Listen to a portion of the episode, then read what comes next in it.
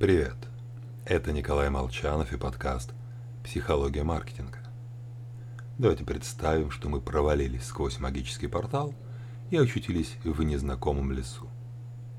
Вечереет, хочется есть. Находим два кустика. На одном висит округлый, розовый, покрытый нежным пушком плод, вокруг которого летают пчелы. На другом – сморщенный, напоминающий подгнивший огурец, стручок. Рядом кружатся мухи. Если нужно сделать выбор, первым мы скорее попробуем похожий на персик фрукт. Опыт подсказывает нам, он должен быть сладким. Смысл воображаемого эксперимента – наши действия во многом определяются тем, что мы видим и думаем.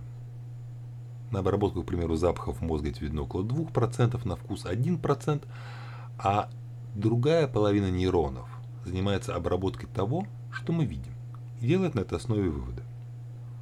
Поэтому впечатление о вкусе или продукте создается задолго до начала еды, ну или покупки.